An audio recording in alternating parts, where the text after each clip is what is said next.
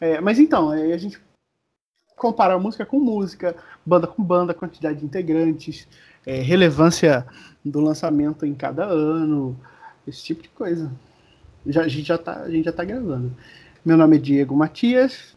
Quem quiser me encontra no Twitter, arroba Diego Matias. Eu tô aqui com meu irmão Tiago. Fala oi aí, Tiago.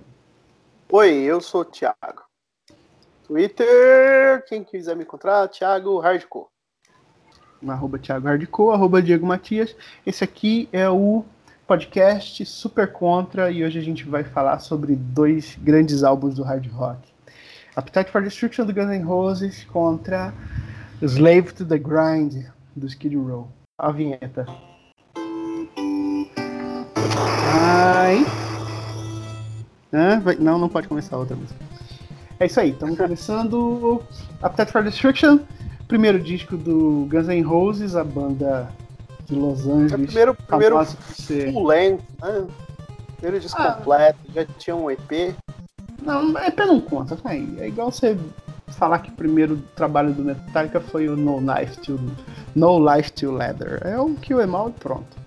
É o primeiro álbum, Appetite for Destruction é o primeiro álbum do Guns N' Roses, banda de Los Angeles formada lá na segunda metade dos anos 80, a junção um catadão de músicos de outras bandas, basicamente duas, né? LA, LA Guns e. É, é, não, LA Guns. Não, é LA Guns e Hollywood Road. Que Faltou acho que as duas existem hoje, né? Faltou o Mumu aqui. Twitter do Mumu, um grande abraço. E o Thiago Cardim. Que acho ah, que tanta, excelente tanta contribuição, no... mas o Thiago Cardim, ele é o cara mais do, do, do. Como tá o nome daquela banda que eu detesto? Uh... Motley Crue. Ah, Motley Crue é um saco. É, tanta gente no, no, no Twitter e, e, pela internet manja tanto mais do que a gente, mas a ideia é. Pelo menos desse disco a gente manja, desses dois. Então, Appetite for Destruction, o primeiro disco do Guns N' Roses, lançado em 1987 pela Giffen Records. Guns N' Roses. Vamos, vamos Quem é Guns N' Roses? Guns N' Roses. Cinco caras. Guns N' Roses é um.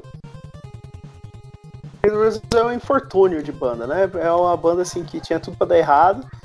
Cinco pessoas completamente desconhecidas que se encontram e fazem um tipo de música que meio que deu uma sobrevida aí pro hard rock, né? No, nos anos 90.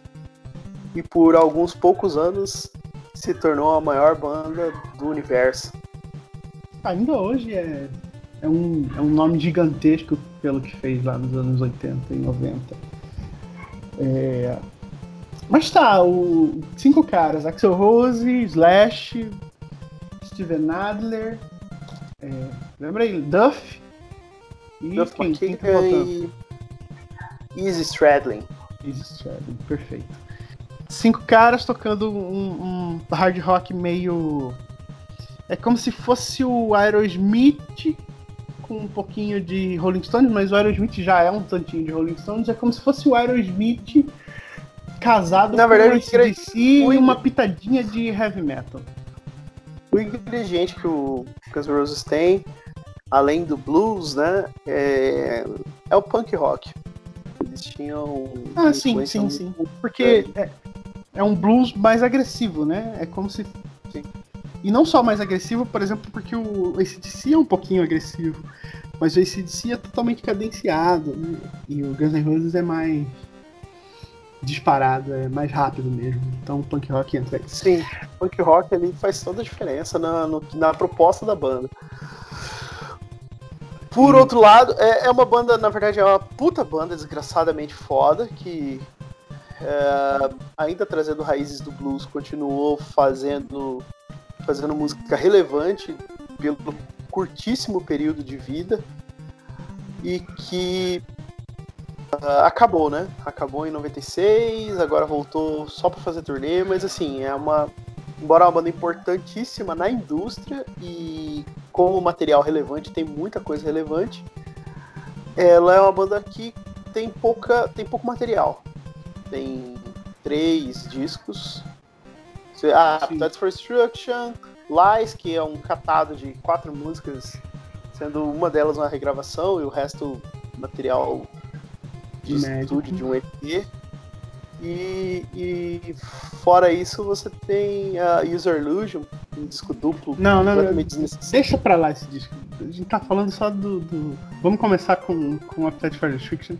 Depois, um dia a gente faz User Illusion 1 contra User Illusion 2. Contra só, pra, só pra, pra encher.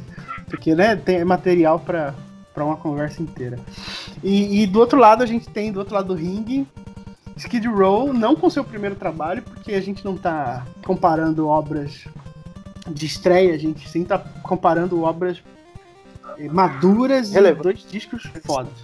Né? Então, pega o melhor do Guns N' Roses, pega o melhor do Skid Row, e o melhor do Skid Row é o Slave to the Grind, segundo disco, lançado em 1991, 11 de junho de 91, eu sei isso de cabeça. Mentira, tô com a Wikipedia hum. aberta. 11 de junho de 91, pela banda. A banda não é canadense, né? Não, é de Nova Jersey. O Skid Row é. Nova Jersey, é da mesma é sobrinho do... do Bon Jovi. É o sobrinho do Bon Jovi. Né? Um dos guitarristas, não, eu não vou saber quem, era amiguíssimo do. amicíssimo do Hit Sambora. E um prometeu que ia levar o outro na, na garupa, se não, ficar famoso. Né? É, Bon Jovi estourou. E aí o, o camarada. É exatamente hoje que acontece quando. Quando. É, sei lá, a dupla de sertaneja lança um disco e chama o. Como é o nome dele? Jorge Matheus pra ir participar do DVD, tipo isso. Eu é acho a brodagem que... de gravadora. Fato então, de, o, fato, aí o... o fato do, do Skid Row ser uma banda boa é um mero acaso. É, o Hit podia Sambora... ser podia ser uma banda ruim sendo indicada pelo Hit Sambora, eles iam gravar uma, uma, uma, um disco de qualquer jeito, mas não ia entrar na história. Então Sim. a indústria funciona desse jeito. Hit Sambora padrinhou o, o Skid Row. O Skid Row lançou o primeiro disco, Skid Row, por Skid Row em 89? Acho que é. 89, acho. É um disco ok. Eu não sou muito fã, não. Só que ele é. Ele ainda tá naquilo que o Guns N' Roses conseguiu superar. Que é a farofa é dos 80. Que é aquela coisa muito muito fofa, né? Um hard rock é fofo. É a produção de, carregada. De Exato. A produção toda estereotipada. A bateria que parece um. É uma coisa que você não sabe se você quer ser rock and roll ou heavy metal. É, o, Não, é mas... um meio termo ali de, de. Que era o que caracterizava essa época, né? Era. Sim. Você quer ser pesado para ser heavy metal, mas você também não tira o pé do blues. É, algumas coisas saem muito bem. É, algumas coisas saem muito bem disso, mas outras coisas saem com uma carga de, de, de estereótipo radiofônica, assim, que não me agrada nem um pouco. Ah, é, tem, tem a parte boa, tem a parte ruim. E, e ok, o, o, primeiro disco do Skid Row foi, foi relevante, mas sei lá de quantas faixas tinha ali? Umas 10? Eu acho que 10, exatamente 10. O que, que tem de relevante? Deve ter 5? Se, se tem Remember You, tem. Eu gosto muito daquela. Eu gosto muito daquela Piece of Me. Sim, e muito basicamente boa. isso. Big Guns Can't Stand High, que é fofa, mas é. nada ali é muito Guns é legal. de notas. Mas enfim, por exemplo, Rattlesnake Shake é muito parecida com Sweet Little Sister, de certa maneira. São, são é. meio. São meio qualquer coisa. E, e aí tá, segundo disco, Slave to the Grind, uma porrada certeira no centro do ouvido. Que descaralhaço. Slave to the Grind ele é muito mais heavy metal, não tem quase nada de hard rock. Tem, Na verdade, é sim, é, é que os signos, os signos que designam o que é hard rock e o que é heavy metal, em algum momento eles se encontram e eles se, se misturam e ficam. Uh, uh, fica meio nublado você dizer o que é um e o que é outro. Mas Slave to the Grind, ele é bem mais agressivo que o que o Appetite for Destruction, por exemplo, Sim. ele tem muito mais peso. Tem muito mais, tem muito mais de carga de heavy metal, sobretudo nos riffs. E, e ironicamente, também, né? ironicamente, ele tem mais baladas do que o Appetite for Destruction. Mas ok, vamos lá. Skid Row, cinco pessoas também, assim como o Guns N' Roses.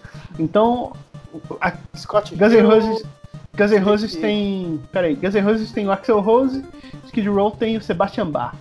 Aí eu posso dizer que nessa época tá pau a pau, né? Tá Deixa eu listar primeiro, ó. Sebastian Bach, vocal, Sebastian Rachel... Bach é bem melhor do que... Peraí, peraí, vamos, vamos listar. Sebastian Bach, vocal, Rachel Bolan, baixista e fundador da banda, Scott Hill, guitarrista sola, solo, Dave Sabo, também guitarrista, e Rob Afuso, baterista. Acho que esse é o cara mais apagado do. do... Ninguém, ninguém chamou ele. É, ninguém lembra Rob Afuso. Pô, lembra Rob Afuso, baterista? Não. Ninguém. E tanto não lembra como no disco ele faz o dele e é isso, né? Se Agora vamos, qualquer vamos, outro seria. Vamos começar a comparar. Skid Row, Sebastian Bach. Ah, acho interessante falar assim, um pouco de momento. Acho um pouco. Acho ah, interessante então tá. falar um pouco de momento. Porque o Guns N' Roses ele pegou a indústria ainda no auge. Né?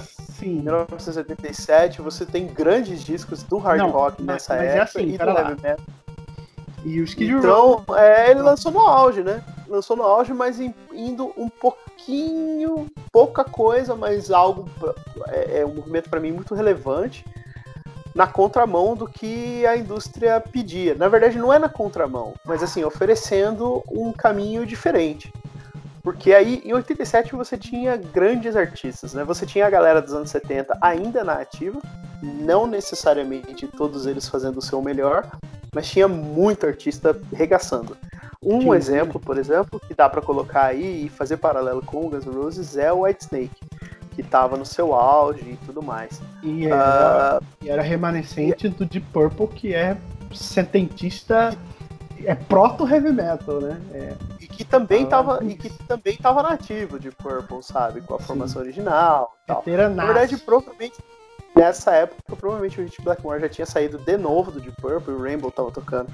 O fato é que a, a, a cena era muito mais uh, rica. Eu não quero usar essa palavra porque faz parecer com que eu seja um fã do, do hard rock, o que eu é o contrário. Eu acho que o hard rock empobreceu muito a música mas era uma cena mais diversa. É, o Hard Rock, o Hard Rock teve sua sua Não, pera, parcela. Você de... tá falando, você tá falando do hard rock mainstream americano ah, dos anos isso. 80, porque o, o, hard rock ele é ele é uma gama de coisas, mas ele meio que se engoliu, de fato. A indústria ela, ela, saturou tanto o formato, né? Saturou tanto o formato que então que, cansou, eu acho. Enfim. É, então, tipo, Guns N' Roses nasce numa época, ele começa aí sua, sua carreira numa, no auge desse, desse caldeirão aí sonoro, dessa indústria se, se implodindo, né? Porque como a gente viu anos depois, né? Dois ou três anos depois, o hard rock não foi capaz de se sustentar numa mudança de, de, de indústria. Mas o Guns N' Roses sai nesse auge, né? Ele poderia ser tomado como mais um, mas não era. Do meu ponto de vista, o, o ponto aí, o elemento singular que faz com que o Guns N' Roses seja outra coisa, seja algo é, único e que dá sobrevida aí para a indústria desse segmento musical é o Slash. Não é Axel Rose, ah, não é. Sim. Na verdade, você tem o Duff McKagan ali que é um exímio compositor, que ele tem crédito de quase tudo que o Guns N' Roses fez, mas sem o Slash nada disso aconteceria. Ele é um, ele é um cara que tem um o que ele faz na guitarra até hoje tá aí, né? Até hoje tá é, como, ser como, replicado. Como a gente já, já, já conversou algumas vezes, talvez ele seja o último Guitar Hero, né, cara? Enfim, Guns N' Roses é isso, é o, é o meio que o conseguiu extrapolar, surgiu no meio da onda hard rock dos anos 80, mas conseguiu sobreviver a ela porque foi um pouco acima da média dos demais. E Skid Row, ele já vem no finalzão, né? Inclusive. Já começa em 89, quando você já tem aí é, cenário de Seattle se consolidando. Já começou, né? Mas. Só que assim, curiosamente, a fórmula do primeiro disco do Skid Row ela é muito mais atrasadona, né? Embora Exato. seja um disco mais. É, seja um disco com dois anos de, de diferença. É como aí, se, né? é como se assim, o... ah, foi, foi, é... é como se o, o primeiro disco do Skid Row ele não tivesse sido influenciado pelo que o Guns N' Roses fez, né? Não, ele, nem um... o, o que o Guns N' Roses fez pode se dizer que vai influenciar lá no Slave to the Grind. Mas passou direto pelo primeiro disco do Skid Row, que está muito mais influenciado lá por Poison e. Como é aquela banda britânica? Def Leppard, né? Com aquela, com aquela produção. Tudo uma atmosfera e tal. Uhum. Mas enfim, aí o, o, o Skid Row pega o final da onda e ok, vai ok, vai bem, porque até porque o Bon Jovi também tava muito bem, né? E o. Eu tava. Eu tô lendo aqui, o Skid Row saiu como banda de suporte pro Bon Jovi e pro Aerosmith. O Aerosmith estava na retomada dele. E tava numa retomada muito boa. Essa época era o Permanent Vacation, né? A, a, Acho a que já tinha saído do... Ah, 89, né? É, eu acho que o Pump já tinha saído mesmo. O Pump já tinha saído. Enfim, de um dos dois jeitos, mas o Aerosmith estava na retomada e, e o Skid Row foi na aba. Uma banda competente, um vocalista carismático, aquele homem lindo. E, e bom, né? Talentoso pra caralho. Habilidosíssimo. Porra é. louca, né? Meio era, uma boa, era uma boa banda, uma boa banda, cantava o Sebastian Bach. Se alguém tivesse prestando atenção em, em vocal e tudo mais, ia ver um cara acima da média. E eles tiveram os hits deles, né? ATN Life e, e I Remember You estão aí, né? Pra todo mundo. ATN é. Life é uma puta música, I Remember You é uma balada gostosa, mas é, não, é só uma balada. Tá, tá, sei lá, lembra qualquer outra balada, só que ela é escorada na potência vocal do Sebastian Bach, que não era pouca coisa. Né? Era algo tipo, realmente você fala assim, meu Deus, o que, que é isso que tá acontecendo na minha, na minha vida? Sim, sim. É... Tá, ok. E aí vem o segundo disco do Skid Row, Lançado no auge do grunge, né, bicho? No auge do grunge, é cara. 91. 91, 91. O Nevermind já tava... Tudo que tinha pra ser lançado de, de foda no grunge, assim, já foi já lançado. Já tinha lançado. É, e eles foram muito felizes, assim, eu achei, pra deram uma modernizada do caralho no som, porque Sim. se eles tivessem seguido o mesmo caminho que seguiram com o primeiro disco, Deixou não ia, ninguém não ia nem ouvir, sabe? Deixou para trás todo o maralho da Fazenda. Pegou e fez um, um, praticamente um disco de heavy metal é, calcado em hard Flerta rock, né? muito com heavy metal. Muito, muito, muito. Flerta muito com heavy metal. E não é. E, não é, é, é, e é aquele heavy metal assim Lembra, lembra um pouco de Pantera, lembra um pouco de. Não sei, cara. Sabe, é um, é um, é um tipo de heavy metal diferente. Sabe o que, assim, lembra? Sabe? sabe o que, que lembra? Eu tava ouvindo outro dia e o Skid Row, ele é um filhote do Judas Priest nessa parte. Judas Priest. Eu tava ouvindo aquele Scream for Vengeance e tem bastante coisa do Skid Row ali. E isso é bem legal. Tem boas Mas, referências, né? Sim, sim, sim, sim. É, vamos vamos com, começar a comparar. A, a, vamos fazer a nossa. Colocar um contra o outro agora. Sebastian Bach nos vocais pro Skid Row e Axel Rose nos vocais pro Guns N' Roses. Tá, vamos pensar não, naquela não, época? Eu não sei se eu consigo dizer quem é melhor, cara. Porque. Ah, e aí tá, você, tem, calma. você tem um detalhe interessante. Você, você o Sebastian olhar. Você quer olhar. Você quer olhar tudo ou você quer não, olhar a gente só tá disco? a gente só tá no disco tá você vai chamar eu não sei ah. eu não sei cara se eu consigo eu gosto eu posso falar que o eu posso falar que o Sebastian Bach ele é ele tem um timbre mais bonito e que ele é mais habilidoso ele de fato é né mas o é que o vocal do Axel Rose no Appetite for Destruction, o Appetite for Destruction ele é tão descolado do universo, a banda fazendo um negócio totalmente peculiar e a voz do Axel Rose encaixa. Tanto é que é, é um negócio. Não tem como você dissociar, não tem como você dissociar do disco, da sonoridade do disco como um todo, a voz do Axel Rose. Não tem como. Exato. É, tem que eu conheço várias, algumas pessoas assim que não gostam do timbre de, de voz do Axel Rose, acha assim uma coisa anasalada, coisa feia, então, uma voz feia. A voz Por outro lado, Rose, né? é, por outro Sim. lado, eu gosto muito, mas tem coisas que não encaixam com esse tipo de voz. Mas no, no Appetite for tudo se encaixa perfeitamente. Essa é, essa é, a coisa. Aquela, aquela é uma voz, vamos dizer assim, fabricada, né? Aquela não é a voz do Axel Rose. O Axel Rose ele fala, tem uma voz grave, né? E aí ele faz aquela, aqueles vocais e é perfeito, cara. É, é perfeito. É um, a, voz do, é um, a voz que ele tem, que... ela tá mais pro que a gente ouve em It's So Easy e na estrofe de Night Train, por exemplo. Ainda Night Train até que não. Mas It's So Easy, total. A voz do Axel Rose tá em It's So Easy. E ele faz aquela voz, é um, meio que um fal... não é falsete porque ele desgraçou a voz dele, né? Hoje ele tá Não, é aquilo ali, aquilo ali é a voz dele sendo comprimida, ele comprime a voz na garganta e também comprime ela no nariz. Ele Alô, coloca um, um Sei uma lá, coisa anasalada ali Caralho, pra, pra sair aquilo. Mas é perfeito. Cara, e é, é muito legal. Eu acho super legal. É uma voz é, agressiva, um timbre é, é, um timbre único. Não conheço e nenhum outro artista que tenha qualquer um... coisa parecida isso. Talvez o, né, talvez o Bob Halford, talvez o Rob é. Halford é, seja alguma coisa parecida com aquilo.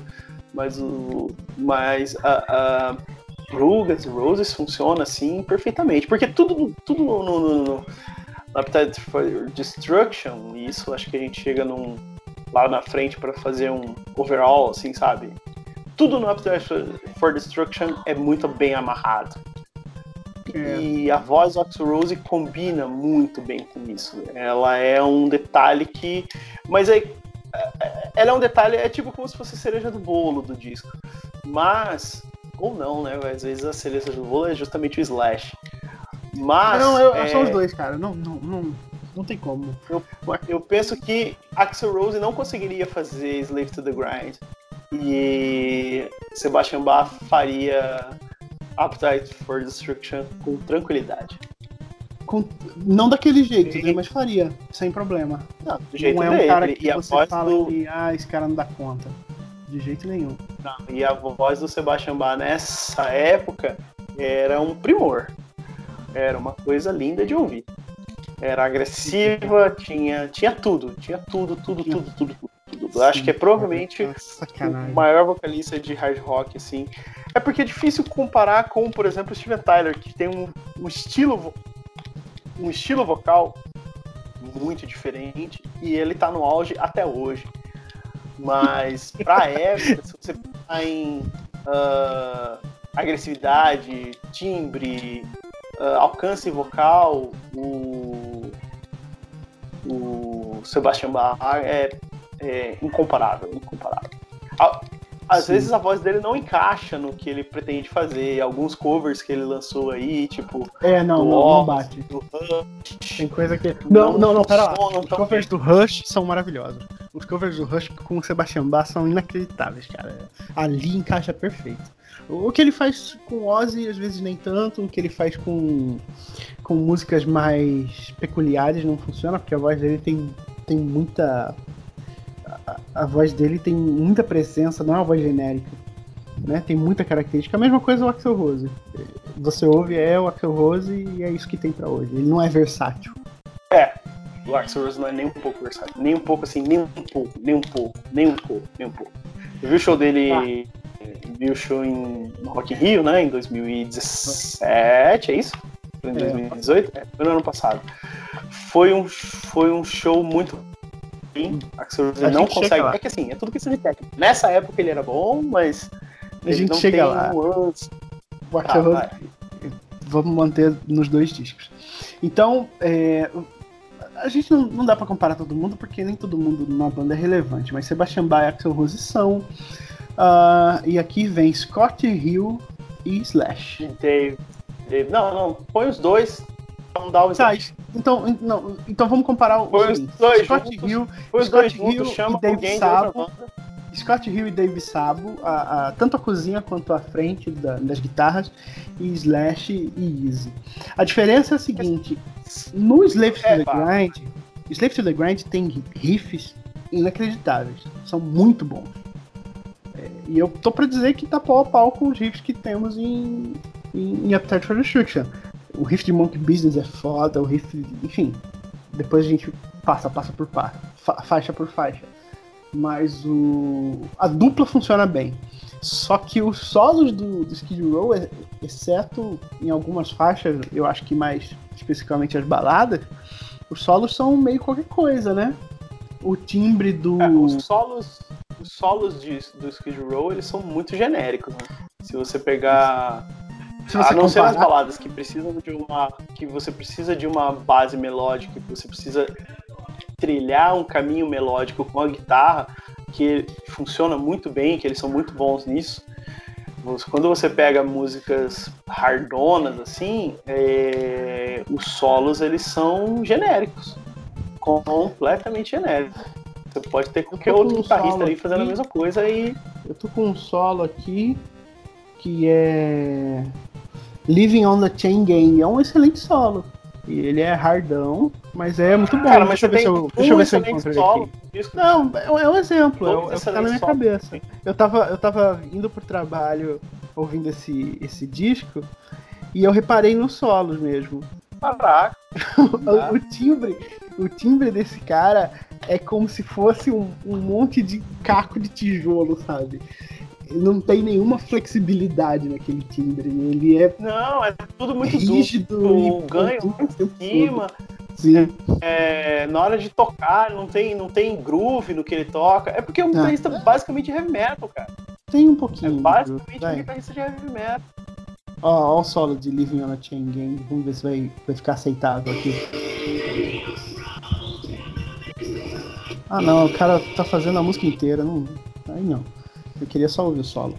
Ah não, aqui tá, ó. Essa é massa. Lá vai, ó.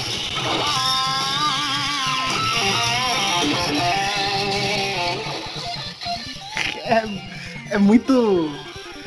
É, é tenebroso, bicho. Não tem Não, é melodia, tipo assim, né, cara? Cumpre, não, cumpre um papel ali e só, cara. Só isso. Não tem nada, nada de extraordinário. Ai, meu Deus, quase morri. É, Três de sangue. Não tem, não tem melodia nenhuma, é, Não né? tem. Só comendo escala, tentando ter alguma personalidade. Não tem comparação. Junta os dois guitarristas Não, é, do não dá, não o Slash. Enquanto isso, não dá, não dá. o Slash, Mas assim, em cada faixa, é, um- é um solo memorável, cara. É com inacreditável. certeza. Começa com. com Mas ó, com- mas assim, calma, calma. Uma coisa tem que ser dita, são estilos diferentes. Sim. Slash é um guitarrista com base em blues.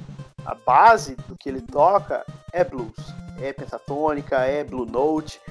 Então, é, são escolas de, de abordagem do instrumento muito diferentes. Faz sentido que sejam diferentes, mas não faz sentido que os solos do Skid sejam tão pobres. Porque você tem, é, você tem heavy metal, você tem, né?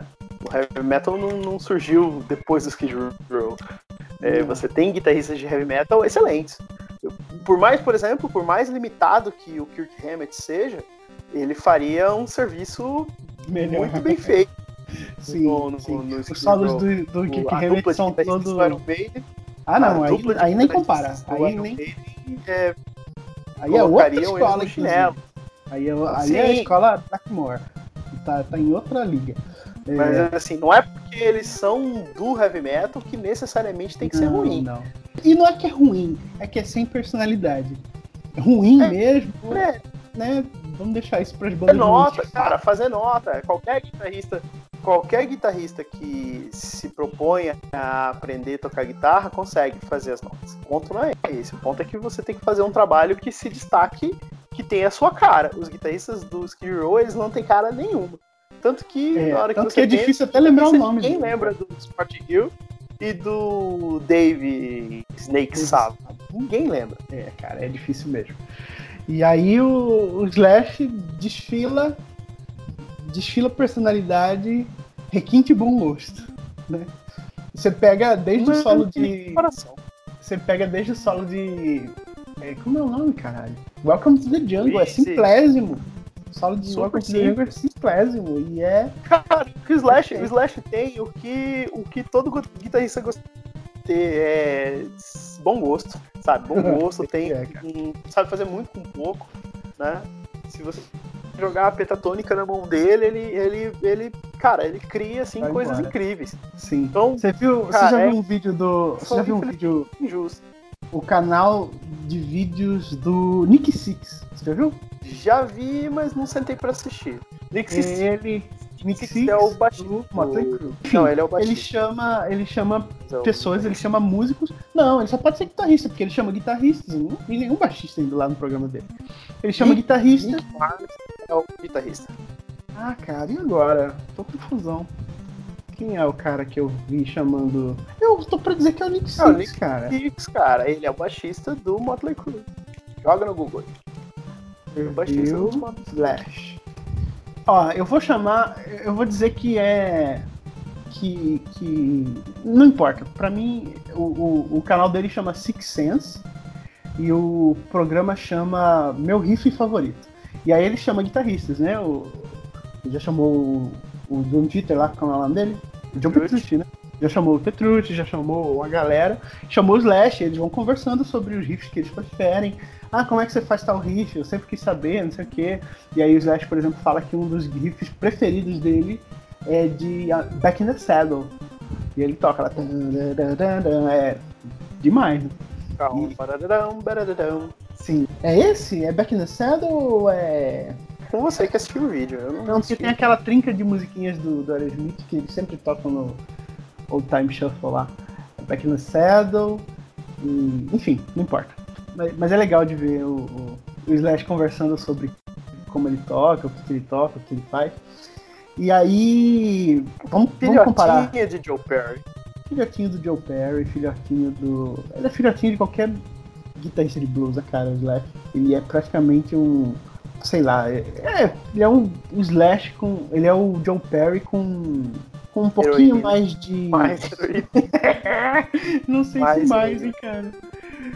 Enfim, vamos falar sobre a. Vamos falar sobre as faixas, então.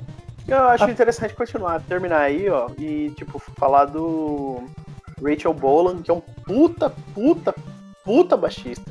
Cara, o então, baixo do Skid Row é uma coisa deliciosa. Bolan, prefiro Rachel Bolan do que Duff McKagan. Por mais... Eu acho que a função do Duff a função do Duff McKagan é muito mais estrutural de composição. E ele é muito bom baixista, ele consegue colocar, fazer groove, porque diferentemente do Guns N' Roses, do Skid Row, na verdade, o Guns N' Roses tem groove por causa do Slash, né? Não só por causa do Slash. Groove, não só por causa do Slash. Tem groove é o e Slash o, e o, sabe e o brother groove. dele lá. É o, é o Slash e o brother dele, o Steven Adler. O sabe, as músicas elas são de fato muito gostosas. O, cara, o Skid Row tem e um pouco. O Duff tá no meio pra isso, né? Ele tá ali, é, ele consegue colar o no Slash, o que é excelente. Eu Já o Rachel Bolan, cara, ele é como se fosse um trator, bicho. Ele, é, ele toca loucamente. É ele é. foda, é. foda. E ele é um dos, dos principais compositores da banda. Então, Sim. assim, cara, o que ele faz no baixo é incrível, incrível, incrível. Ele não é Gary Lee da vida, né? De. Não, uh... a coisa dele é que ele, assim, ele tem presença quando... na música. Você ouve. Exato, e é uma presença forte. Quando a uhum. banda precisa de baixo, precisa de, de, de, de cozinha, assim, falar, caralho, vou fazer um troço pesado, puta, ele tá lá representando. Sim, sim. E o timbrão desgraçado do baixo dele, muito bom. Gigante. Tá. E caiu o ponto Esse, aí acho que são Skid Row, né? Essa brincadeira, o Skid Row saiu. Saiu. É, em questão de integrantes, né? Embora o Easy Stradlin seja melhor do que o outro camarada lá, né? Ah, sim. O, Sabo. Porque Ele fica okay, sobrando, né? Porque o Slash engole os dois guitarristas juntos e o Easy Stradlin fica aí pra ficar tá, confortável. Vamos começar a falar das faixas, porque essa é a comparação mais legal. No fim das contas, os dois álbuns são maravilhosos. E, a, e toda, toda essa disputa é pretexto pra gente falar.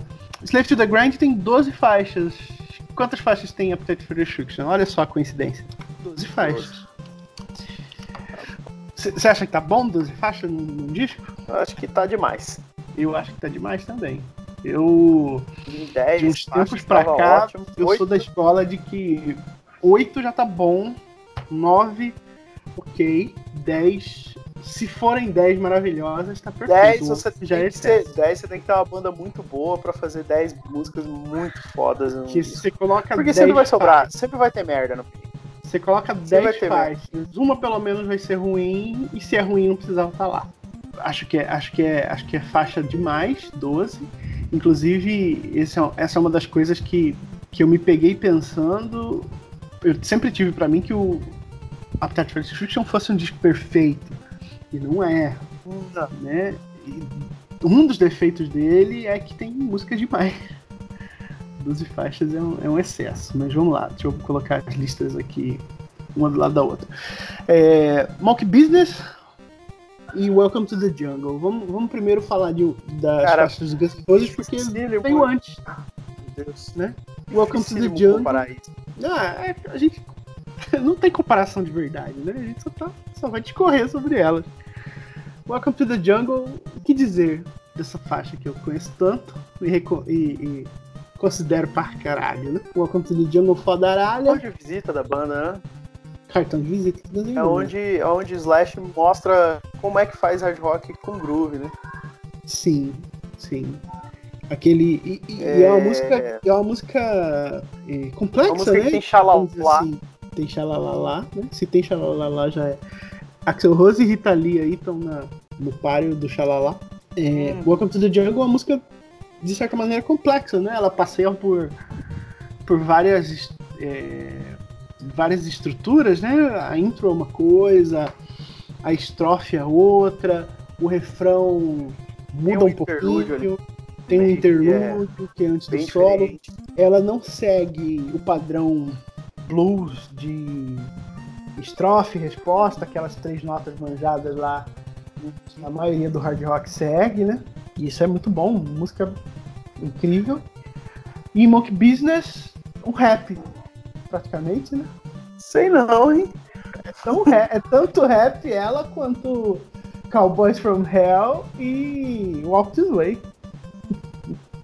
E Back in Black. É, não sei disso. Eu entendi o que você quis dizer, mas eu não sei se eu concordo.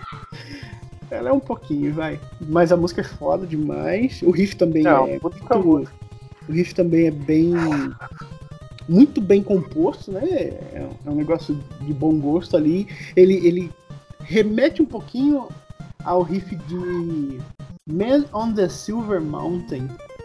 Não exatamente, né? Mas quando você pega pra. Eu acho que o Man on the Silver Mountain é mais, é mais retão e. e ah, mas.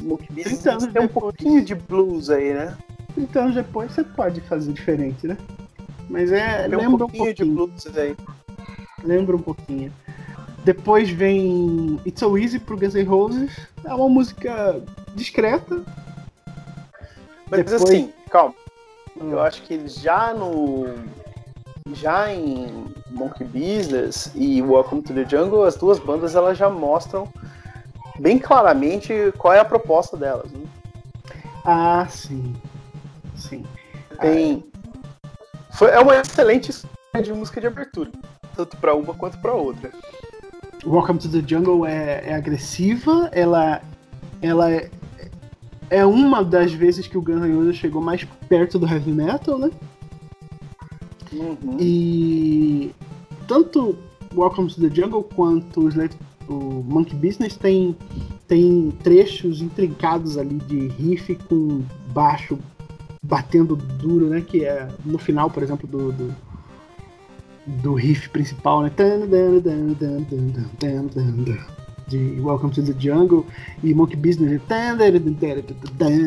que é, é um interlúdio, vamos dizer assim, é uma, é uma passagem que é toda intrincada, toda, toda complexa que é pra banda passear junto e. Mostrar ali que tá entrosada, né?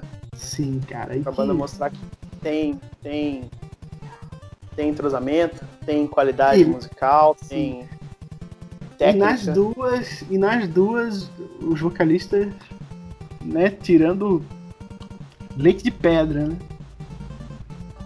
Fazem tudo o que precisa fazer. Pois é, cara, é incrível.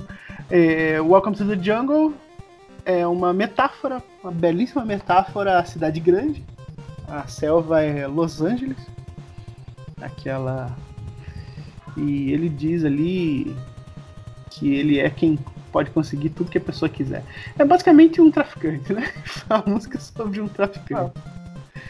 Se você for levar literalmente. Agora, monkey business é engraçado. É um termo isso, né, cara? Essa coisa de. É, pra. É, um, é uma expressão, né? né? Tipo. Pra que designa o vício em drogas. É? Eu não sabia. Não, verdade? Business não, na verdade não. Monkey on my back é isso. Ah, é, então, eu ia business, falar. Acho que é outra monkey business, monkey on my back, é, são, são. São expressões. São gírias, né? São gírias aí que, sei lá, que quer significar. Não, nunca prestei muita atenção em, em na letra. Fica aí pra galera do CCAA. Eu acho que Monkey Business fala de droga também, cara. Tô vendo aqui. Ah, que, que música foda, cara. Aí depois de você tem o quê? It's So Easy. E. Bom, vamos, vamos primeiro falar de It's So Easy. É uma música mais discreta, o Guns N' Roses levantou toda aquela poeira com Welcome to the Jungle. Inclusive, literalmente, eu lembro bem do Guns N' Roses no Rock in Rio em 2001, assistindo pela TV, uma loucura o público pulando junto com a, com a, com a música, cara. Que que cena desgraçada. Pena que o Axel Rose tava. Pena que a banda já não era aquela, né? Enfim. Isso é outro assunto. It's So é uma música mais discreta, o Axel Rose deixa de lado aquele, aqueles gritos esganiçados maravilhosos para cantar de maneira mais discreta. E... O que também mostra aí versatilidade, né?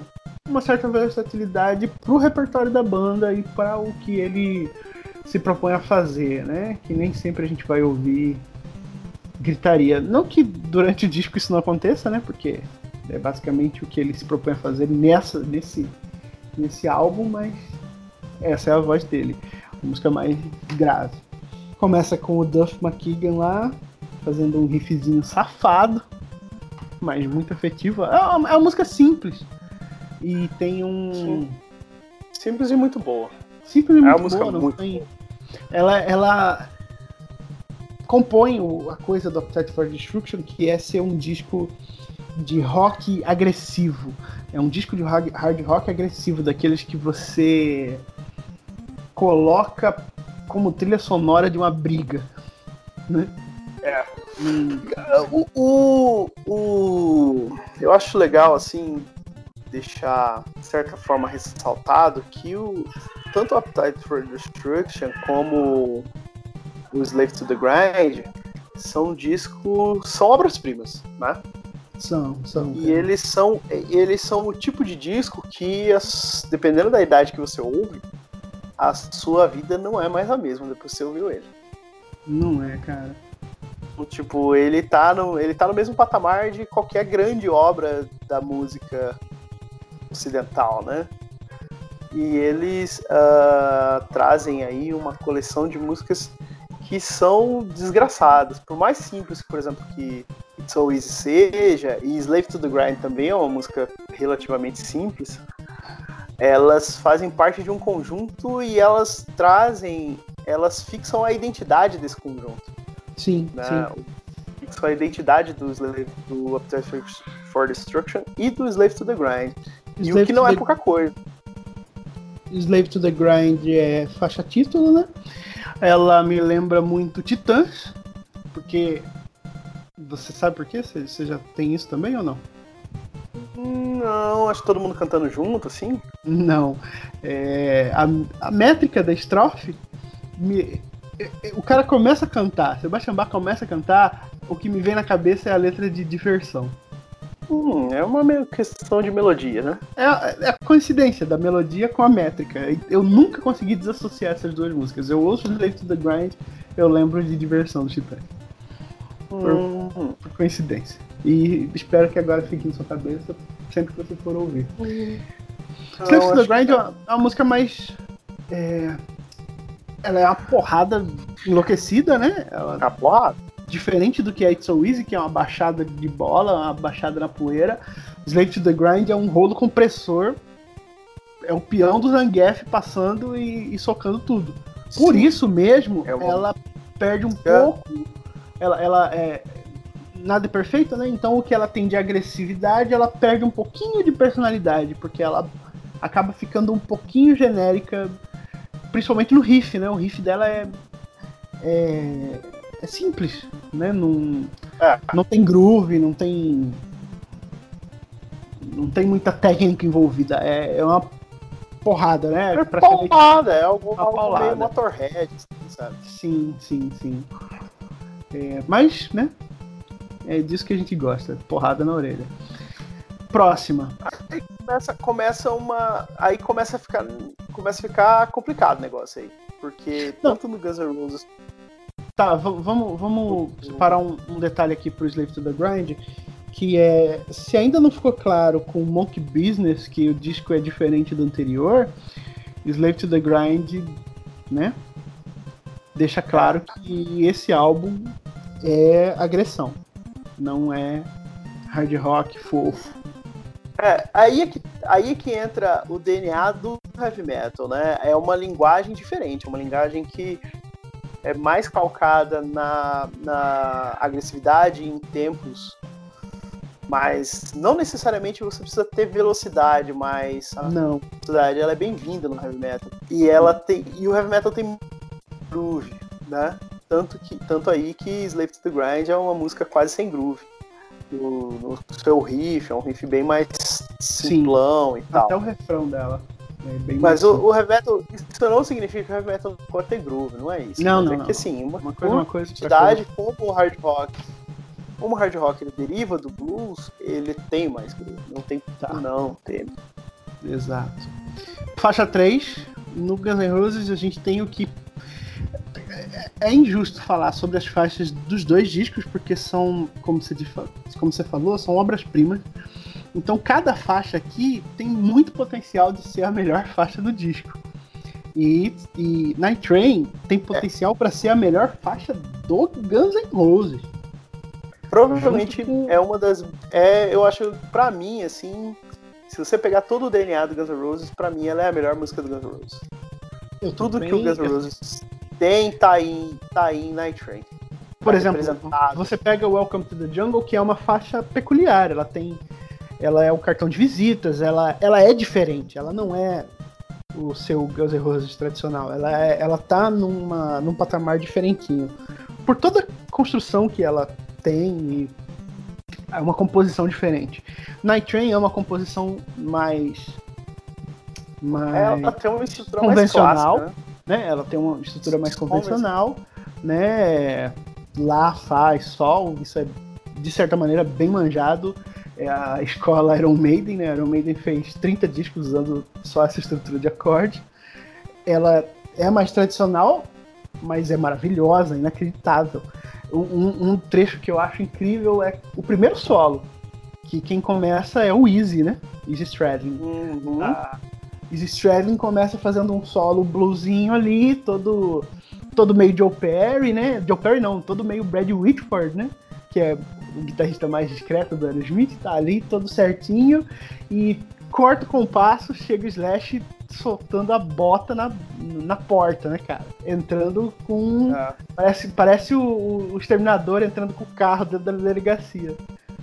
Né? Porque Sim, entra. É algo. Entra com, a, com, a, com energia e. e enfim, cara, é, é impressionante. Essa faixa é incrível. E aí o solo do final, todo o final dela é Tudo é incrível em Night Train. Tem, tem leaks memoráveis. É... Sim. E Skid Row é The Threat, que pra mim é a melhor música do disco. É, diferente do Appetite for Destruction, que eu tenho como apontar duas ou três aqui, puta, não sei se essa é a melhor ou se aquela é a melhor. Pra mim, do Skid Row, The Threat é a melhor desse álbum. É, porrada no ouvido. Ela tem um. Tudo era muito bom, né? O riff dela começa um pouquinho confuso, eu acho. Mas. A, a, o que, que o Sebastian Bach faz nessa faixa, cara? Que negócio absurdo. Sabe, a linha vocal dele é, é toda intrincada, ela é. A, ele acerta a melodia, ele acerta nos efeitos que ele coloca na voz. A, a voz dele tem, tem, tem força, né, cara? Ela não é só. Não é só a banda é, sendo é pesada. É por isso que eu acho que tirando o Steven Tyler, que é muito difícil de comparar, é uma injustiça comparar com ele, o Sebastian Bach tem facilmente a voz mais foda do hard rock. Sim, facilmente. Cara, é, é, não é, é só lógico, que, que existe tá... aí uma questão de gosto. Tem quem, há quem não goste, ah. sempre vai ter quem prefira fulano e fulano, mas assim, em termos de força vocal, tim, é, timbre, timbre não, timbre pro gosto, né? Acho bem agradável o timbre do Sebastian Bach, mas força, alcance, porra, o fôlego dele, o que ele faz com a voz é, é incrível. É incrível e chega, na, chega na, na beirada do inacreditável, assim. Sim, sim incrível sim, sim. E, e, incrível e inacreditável são sinônimos. São sinônimos. É. Mas incrível virou virou outra coisa. virou outra coisa, né? É, tá, vamos passar. E aí, na, é, Night Train Alta Get Me. Alta Get Me já começa Guns N' Roses mostrar que precisou encher linguiça, né? Não é uma música ruim. Alta Get Me não é uma música ruim, mas ela certamente... É ruim, mas ela é genérica, né? Não vou falar genérica, vou se, falar se você tem duas é um músicas pouco... nesse álbum, tem duas músicas nesse álbum tem duas músicas nesse álbum que são muito parecidas em termos de estrutura. Os acordes são os mesmos, as passagens são as mesmas, a diferença tá no riff que, que manda em uma e outra, que é Paradise City e Alta Get Me. São muito parecidas. Só que Paradise City é meio que. Sabe o, o irmão gêmeos do Schwarzenegger e do Danny DeVito? Paradise City é o Schwarzenegger e Alta Get Me é o Danny DeVito. Sabe? Altaget é meio que uma sobra. É, eu não sei se eu. É, eu entendi o que você quis dizer.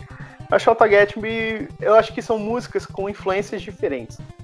Altaget Me tem um riff com mais. Uh, algo mais. que me lembra um pouco o ZZ Top. Ele é mais calcado ali no double stop e tal. Uma, uma abordagem de guitarra mais próxima do blues bem mais próxima do blues. É, a Paradise City é mais agressiva. Paradise City é você pegar a fórmula do blues ali e tal e dar uma subvertida nela por amor à agressividade. Querer, ah, eu quero fazer um negócio agressivo aqui. Então, beleza, as ferramentas que você tem são essas. Aí o Slash, como sempre, ele tira leite de pedra. Sim. Fa é, faixa 5, Abstraction Destruction é Mr. Brownstone que é Boa. uma canção sobre Mas... o vício em heroína. O, o, a banda toda era semi-viciada em heroína nessa época, eles vão ficar enlouquecidos mesmo quando saírem em turnê. Mas a banda é uma historinha sobre um camarada que começa começa bem e vai piorando. Eu vou, eu vou dar ração pro gato, dá um minutinho só aqui. Então, é, música sobre drogas, música sobre vício em heroína. E muito boa, groove enlouquecido. É a música que o Axel Rose mostra suas habilidades de dança. Né? Dançarino exímio, que vai de um ladinho para o outro. E é isso. Um riff bluseiro total, que demora muito pra gente aprender quando tá começando a tocar violão e guitarra. Mas uma vez que você aprende aquela nota mágica ali, você você sente a, a magia acontecendo. E o Slave to the Grind estava colocando Quicksand Jesus na faixa 4. Muito boa a música. É, é um baladão, só que o detalhe das baladas do do Slave to the Grind é que diferente do diferente de I Remember You do disco anterior, o Slave to the Grind não tem balada romântica, né? Não, não é balada de amor. É tudo power balada sobre, sei lá, existencialismo e problemas da vida. Sem Diesels é foda, linha vocal incrível. As guitarras são um Ah, pouquinho não tem genéricas. comparação. É, Quicksand Jesus aí atropela Mr. Brownstone. Eu acho que. Mr. Brownstone, eu acho que na verdade é uma comparação injusta porque uma é uma balada e outra não é uma a balada. outra não é. Mas Mr. Brownstone, ela perde o brilho com o tempo. Eu gostava muito mais dela antigamente, eu achava ela uma música bem legal. Mas conforme você vai ouvindo música, sobretudo vai ouvindo mais soul music e funk music, coisas com groove de verdade, assim, sabe? Que são calcadas em groove. Você vê que o groove de Mr. Brownstone ele é meio fakezão, né? E o groove dela não, mesmo. Não é tá no- fake, mas é simples, só tá no riff, né? é, só tá tá no riff. riff. E não. mais uma então, vez. mas não é aquele groove de verdade que baixa na bateria. É, não, não. Mais uma vez o Axel Rose volta a cantar com a voz natural dele. E enquanto isso, o Sebastian Bach tá flutuando nas nuvens, né, cara? Cantando feito. fazendo cachoeira correr ao contrário com aquela vozeirão dele. Uhum. Incrível. Vamos pra próxima. Agora a gente tá fechando o lado A. Paradise City, do Guns N' Roses. Ahn, é um, meio que um. Faixa 6 é Get the Fuck Out. Então, Tá, Get the Fuck Out. Pera lá, Get the É a, Fuck Out famosa, é a famosa música que não precisava de disco. tem um detalhe. Get the Fuck Out saiu, eu acho que nos releases mais famosos. Acho que nos Estados Unidos. Mas se você botar pra tocar Slave to the Grind aí no seu Spotify, e aqui eu tô no Google Music e é igual, não tem Get the Fuck Out. Tem uma outra música chamada. Ô rapaz, ouvi outro dia. Beggar's Day. Que é um pouquinho parecida com Monkey Business, um pouco um pouco parecida com Monkey Business e Living on a Chain Gang. É muito mais. Tem muito mais groove, muito mais peso. Ela não é genérica igual Get the Fuck Out. Get the Fuck Out é, é meio que um punk rock, sabe? Uhum. E Beggar's Day não. Engraçado, né? As duas com. As duas com o mesmo DNA, as duas bandas. Sim. E Beggar's Day lembra um pouco Paradise City, vamos dizer assim. Tem mais groove, é mais cadenciada. Então são, são uma comparação um pouco mais. mais honesta. É, Paradise City, não, na verdade, não tem nenhum o que dizer, cara. É uma, é uma música rica, é uma música com muita coisa boa, o riff é bom. Embora eu ache ela enjoa um pouco esse rifão, rifão, rifão, rifão, sabe? Bah, bah, bah, bah, bah, bah, bah. O que ela tem de Mas, assim, incrível. Assim, tudo que é eles fazem, ah, um rap, igual você falou, né? Um rap, igual você falou. Será? Mas é um. Peraí, deixa eu lembrar da, da letra de Paradise City. Eu tô com um outro business na cabeça.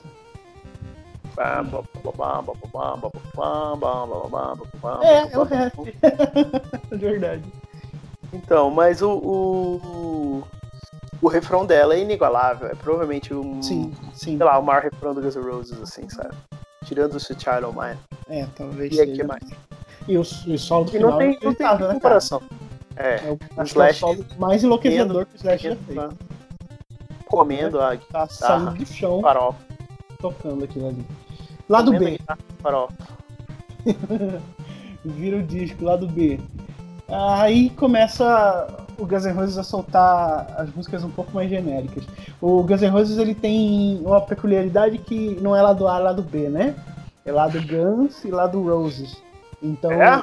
é. Olha que fofo. Então, o lado Roses do Guns N' Roses não é convencional. O que, o que as bandas fazem normalmente, que é empurrar as músicas mais Chato. genéricas, né? Não. O lado A são as músicas que falam sobre violência e o lado B são as músicas que falam sobre relacionamento. Olha aí, aqui tem informação. É. Então, My Michelle, a música é meio curioso que essa podia estar no lado A, né? Porque também é sobre violência. É uma Gosto música sobre pessoas, é sobre uma mulher viciada que tem uma família É, desgraçada. Essa música é a cara do Slash, né? A É. figura do Slash, assim, um, um ser humano tocando guitarra com uma cartola, isso é. Essa música traduz muito dele, Ela visualmente. parece sei lá. mesmo. Até se você parar pra pensar, o, o, a melodia, o riff meio não convencional, né? Com uma melodia estranha, vamos dizer assim, diferente das outras faixas que seguem o, um pouquinho o blues convencional. Uma boa faixa, mas esquecível, vamos dizer assim. não, não acho esquecível, mas não é um ponto alto. Não. Ah, e o lado B. Mas tá acima da média. O lado B do Skid Row era Living on a Chain Gang. Eu já gostei mais de Living on a Chain Gang. Puta musicão um desgraçado. Foda. Hoje eu acho um pouquinho genérico por causa do, do, do coro do refrão. refrão. É, que, que é remanescente eu daquela gosto. farofa dos anos 80. Agora, o vocal do Sebastian Bach em Living on a Chain Gang, meu amigo. Ah, é incrível. É, é incrível, cara. É por isso que eu falo, é, é, por isso que eu ressaltei que o Sebastian Bach, ele é. Ele, ele faria tudo o que tem no, no Octets for Destruction, mas o Axel Rose não faria o que tem no Slave to the Grind. É, eu não acho faria. que o, o Sebastian Bach ele é mais versátil em nuances, ele, ele canta agressivo, é. a voz dele sobe. É, Axel melodia... Rose não sabe o que é nuance. É, eu acho que não mesmo. O Axel Rose sabe ser sensível, vamos dizer assim, mas o, a, o Guns N' Roses tem uma coisa interessante. Um dia que a gente for falar de User Illusion 1 e 2, eu, eu falo mais. É, Quicksand Jesus foda é, é a que tem aquela, aquele solo que eu achei que fosse um pouco menos genérico do que é. Não. Tá não, desculpa, não é Quicksand Jesus, é Living on a Chain Gang. Living on a Chain Gang. Foda. É, foda. Curio, curiosidade, foda. curiosidade rapidinha de Living on a Chain Gang. Aquele início com banda toca uma nota e a voz segue. É, é Elvis, né? Que é é aquele bom, clássico bom, do, do, rock clássico, né? Tanto J. Ross Rock. Tanto J. Ross Rock. Rock quanto Blue Suede Shoes, eu acho, né? Que é. Esqueci agora. Você, cantou de... tão, Você cantou J. Ross Rock, eu já esqueci de Blue Suede Shoes. É. Mas é isso, né? É. E a voz segue. Próxima faixa, o Guns N' Roses vem com Think About You, que é uma baladinha honestíssima. Genérico. É, mas... honesto, mas genérico, sim. Genérica. Não tá, não tá no, na altura da banda. Exato, genérica perto do restante do, do repertório. Eu nunca ouvi Think About You ao vivo, por exemplo, e não acho que Ué, eles tocaram no Rock in Rio 2001. Ah, verdade, verdade, verdade. Três pessoas cantaram, né? da plateia. É, e o. E o, Skid Row, Sasha 8, Creep Show. Ah, ok. Quem? música Creep Show. Ah, oh, excelente bem. música, aliás. Mas segura, segura bem. É, não... Segura disso. Não eu, acho, eu acho. Mas não tem tanta, think, tanta personalidade quanto a anterior. Quanto o think, think About You me parece mais fora de contexto do que Creep Show. Muito mais, muito mais. Creep Show mantém, no, mantém a linha com o peso e o vocal agressivo e toda, tudo aquilo que já estava sendo feito é uma nova faixa seguindo aqueles moldes. Então, pro, agora é que o embate ele, ele é desleal. E eu vou começar com Skid Row. Skid Row na faixa 9 é In a Darkened Room, que é sensacional. É incrível, não há é você vai falar o que de Nada Que é ruim, que, que, que tem que ela é curta demais. E aí que tá. é uma música curta. Ela é o maior. tempo que ela precisava ser. Se fosse maior, talvez enchesse é. saco. Talvez ficasse sem graça. A Remember You, por exemplo, é compridona, né? É, gato, eu não vou. Eu não vou deixar você sair agora. Agora não é hora de você ir no corredor. Vai brincar com seu irmão. Mas é, é, é, é assim, eu, as duas bandas escolheram a faixa 9 pra dizer assim. Pra brilhar. Vou, pôr o pau na mesa. É. E aí vem o seguinte. E o Guns N' Roses tem é... Sweet Shadow Mine. Não, para lá, para lá. Slave to the Grind de 1991. O Appetite for Destruction já tinha quase seis anos de lançado. E Slave to the Grind não tem nada tão tão palatável, vamos dizer assim, no repertório dele. Por mais que Quicksand Diesel seja uma balada excelente, é, e na Dark Room também é, tem até clipe, não chega perto. não é tão radiofônico, não é tão. Eu não vou dizer comercial porque é meio até. Não, não, não faz. Não, não é benéfico, vamos dizer assim, não é, não é tão elogio. Mas o Skid Row não colocou nada ali que fosse. Que fosse ultrapassar o nicho do hard rock e heavy metal. Por mais que Netflix é, Mas é por causa, mas aí é DNA, dos, é DNA dos artistas que estão envolvidos. Nada do Skid Row ultrapassou o, o nicho. Nada do Skid Row não, foi. Né? Ah, você teve aqui. Aqui no Brasil você teve uma época vai. que saiu aí coletânea de baladas e tudo mais. Mas o Skid Row não chegou de fazer a, a, a qualquer coisa que fique parecido com o Bon Jovi, com o Guns N' Roses e com o Aerosmith, sabe? São bandas que, ah, tipo assim, ah, quem não gosta de rock não vai gostar de Back in the Saddle, mas certamente vai conhecer pelo menos uh, a Don't Wanna Miss a Thing. Tá Sim. certo, você tem contexto, você tem contexto de que é trilha sonora, mas assim, ah, vai conhecer, vai conhecer Bon Jovi, vai conhecer Always, vai conhecer é, outras músicas do Bon Jovi. E o Skid Row era a banda truzona de é, é, hard barra heavy metal. Ela fica ali seu contexto e ponto, sabe? Tá. E pro que se propõe, é era uma banda muito boa. Hoje em dia não, não chega à sombra do que já foi. É, o Skid Row não. E aí, o Guns N' Roses, a faixa 9, é, é uma injustiça com talvez até o disco inteiro do Skid Row, porque é Sweet Child of é. Mine. É... é o melhor riff, é o melhor vocal, é o melhor solo do Slash, é o melhor tudo. Não dá, não dá, é incomparável com qualquer e não outra é como, coisa. E não é como nunca fez nada tão bom. E não é como, por exemplo, a gente falou aqui sobre The Threat, que para mim é a melhor música do Slave to the Grind. É uma música excelente, um vocal maravilhoso, um riff foda. Mas o que o Guns N' Roses conseguiu com Sweet Child of Mine, tá, você vai dizer que tem MTV envolvida e etc. Mas não é só isso, cara. Aquela faixa, ela tem impacto. Tem impacto com ela Satanás. Se você girar ao contrário, é o contrato, certamente. Ela é perfeita, cara. Ela é perfeita. E é uma faixa para estragar a família tradicional. Se você. Não importa o quanto você diga pro seu filho que ele não pode ouvir isso aí, o riff de Sweet Child of Mine atrai qualquer ser vivo pra maldade. Porque é muito bom. É, perfeito. É perfeito. É, atra... é, é, é, é provocante. É impressionante. E a, um e a música um inteira. Da, da arte, assim. Sim, a música inteira. A melodia das estrofes, o Axel Rose canta de maneira suave, com aquela voz que ele já usou no disco inteiro. Só que, por mais peculiar que seja, parece que o Axel Rose nasceu para cantar em Sweet Child of Mine. É, é inacreditável. Inacreditável. E toda a produção dela é impecável. Tudo muito bom. Sim. Bom. Fica aqui o parabéns, 30 anos depois. Parabéns, é. Axel Rose, Slash, Reconhecido pelo Super Contra. É, é, verdade. Se não tivéssemos falado aqui, ninguém ia reparar na beleza dessa música. Na beleza de Sutiara Mine. Vamos pra faixa 10.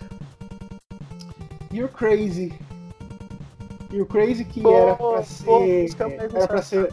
Era pra ser diferente, né? A versão que tem nesse álbum era pra. Na verdade, a, a ver... essa música foi modificada. A versão do Lies, a versão do Lies era a versão, é a versão original dela. Exato, era pra estar tá aqui. Ela era mais cadenciada, mas. Tanto seja que é lá... o que eles no, no, no, a versão que ficou registrada no Live, live Era. Live Era, né? Só que com guitarra não fica legal. Que é um péssimo disco vivo, é um disco vivo ah, tenebroso. Eu, eu já não sou fã de disco vivo. Disco vivo do Guns N' Roses com Slash drogado, eu gosto menos ainda. E sem a banda original, né? Época. Da época do, do Zuzi Illusion. Ah, e o Slave to the Grind na faixa 10 é Riot Act. É a música passável também. Pouquinho genérica, é bastante punk rock lá como the Fuck Out. Acho que eu prefiro. Prefiro essa do que Crazy. Hum, eu não sei, eu gosto de Crazy. Depois de muito tempo eu comecei a gostar da versão do for Destruction. Mesmo.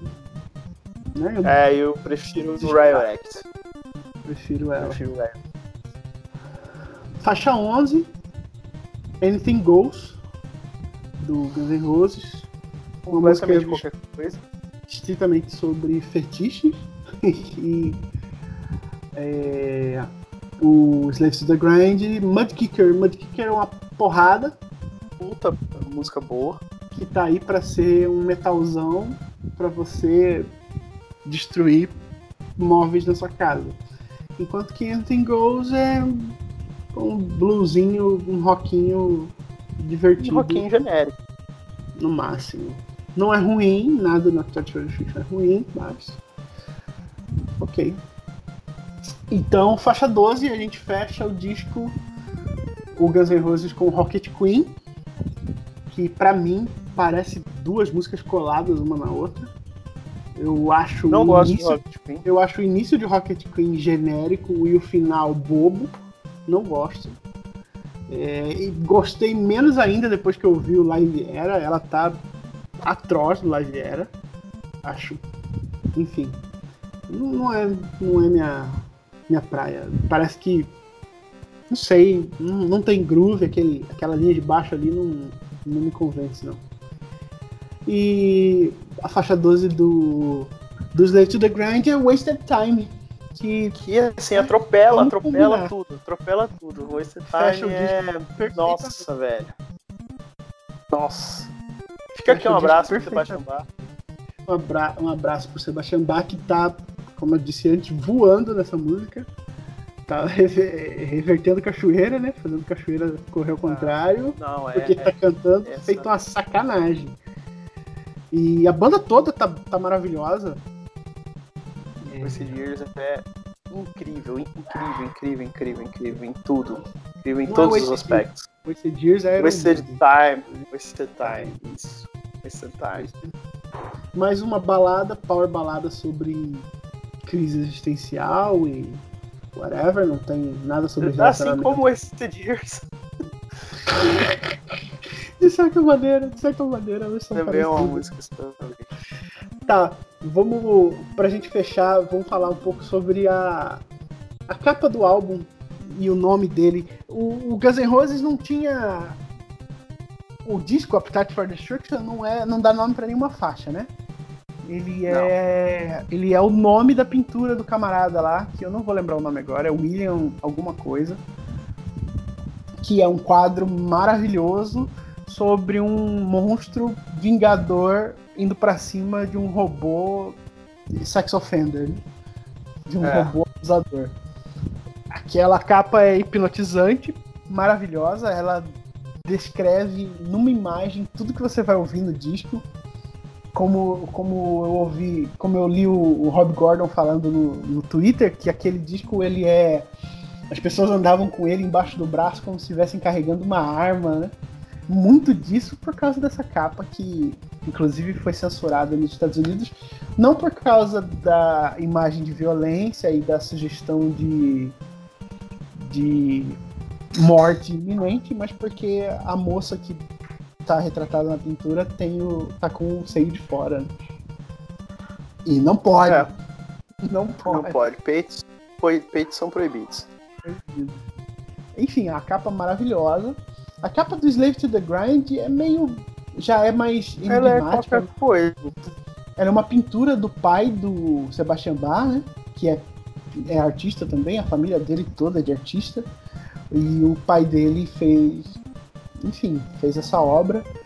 Eu não vou saber dizer do que, que aquilo se trata, eu acho que é como, sabe, exploração de trabalho moderno, algo dessa natureza. Enfim, eu não consigo fazer a ligação. Talvez a, a faixa Slave to the Grind seja uma ligação mais, mais sólida com a capa e com o título, né? Mas é uhum. é isso. É uma uma pintura, assim como aquela capa do Angel Down, tá ligado? Do, uhum. do disco solo do Sebastian Bach também é, é uma pintura do, do pai, pai, dele. dele. Hã? Abri aqui, ó. Olha aí, é um artista. Abri aqui a. O tópico do. O link do de Slave to the Grind, da música Slave to the Grind na Wikipedia. E Beggar's Day tava no. Lado B. No, no single. No single. Hum, tava. Aí, é o mas, famoso lado B. é, só que ela tá no. Ela tá no. No álbum que foi pro Japão, eu acho. É curioso que esteja aqui no streaming do, do Spotify. Enfim, é uma música melhor do que aquela outra que a gente tava comentando. Get the fuck out. É isso aí, dois puta discos. Dá pra provocar. Cara, é uma, é uma briga boa. Acho que não tem como dizer é ganhador, porque cada aspecto que você pensa. Se você pensar em um aspecto, o Appetite, for Destruction é melhor. Se você pensar em outro aspecto, o Slave to the Grind é melhor. Sinto que Slave to the Grind envelheceu melhor. Acho que sim, pela produção ser, ser mais recente, ser da época do grunge, é, eu acho que ele teve uma pro- produção mais longeva, porque tirou muito do, do excesso e da assinatura dos anos 80, né? Sobretudo a bateria, que parece ter o tamanho de uma casa, assim, que quando você ouve o primeiro disco do Skid Row e o Appetite for Destruction. Ah, então acho que o, o uma produção mais moderna, ligeiramente mais moderna, o Slave to the Grind ele envelheceu melhor. Será? Eu não sei dizer se ele envelheceu melhor, porque o Appetite for Destruction é tão maravilhoso. Eu não Ah, vou eu não gosto de produções antigas. Ah, eu gosto. Não É gosto. que assim, cara, eu já ouvi esse disco tanto. Eu só não ouço mais porque. né? Eu co- conheço até a duração do silêncio dele. Mas eu não, É. eu não sei dizer se, se ele tem uma produção pior. Sim, ela tem, tem os traços da, da época, né? Principalmente a bateria. Que é bastante. Mas- Verdade, verdade, aí seja dita, com essa versão aí de 25 anos, de 30 anos do Appetite Destruction que saiu no, ano- nesse começo desse ano, ou no ano passado, ouvindo as músicas, os takes originais, você vê que o dedo do produtor, né, o Mike Clean, é, fez, fez milagre. Eu nem ouvi, cara, os, os demos. Era. Nossa, Era era, um arranjado música ruim, assim, sem. Sério, sem cara? nossa. É porque assim, tudo era muito. Tudo muito diretão, muito sem. sem casa, sem identidade, assim. Então, Curioso fez bem, fez muito bem. Um banho E, produção mesmo. e tem, tem a história clássica de que o disco seria produzido pelo Paul Stanley, né? É, o post Mas- também não quis, né? Eu lembro Eu não do- sei se de- o Paul de quis. Eu acho que eu acho que a banda brigou com ele, seja lá por qual motivo. Mas já pensou? a levada de de Mr. Brownstone parecida com I Was Made for Loving You.